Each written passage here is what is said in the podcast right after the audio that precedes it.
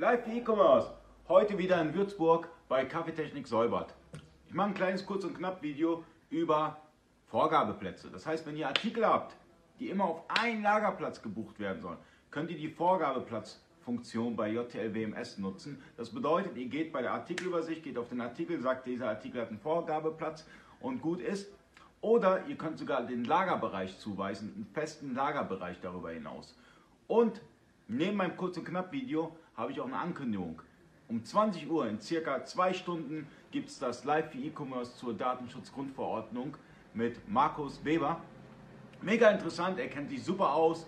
Äh, seine Firma ist darauf spezialisiert, ähm, Datenschutzbeauftragte zu stellen und so weiter und so fort. Guckt es euch an um 20 Uhr. Bis dahin.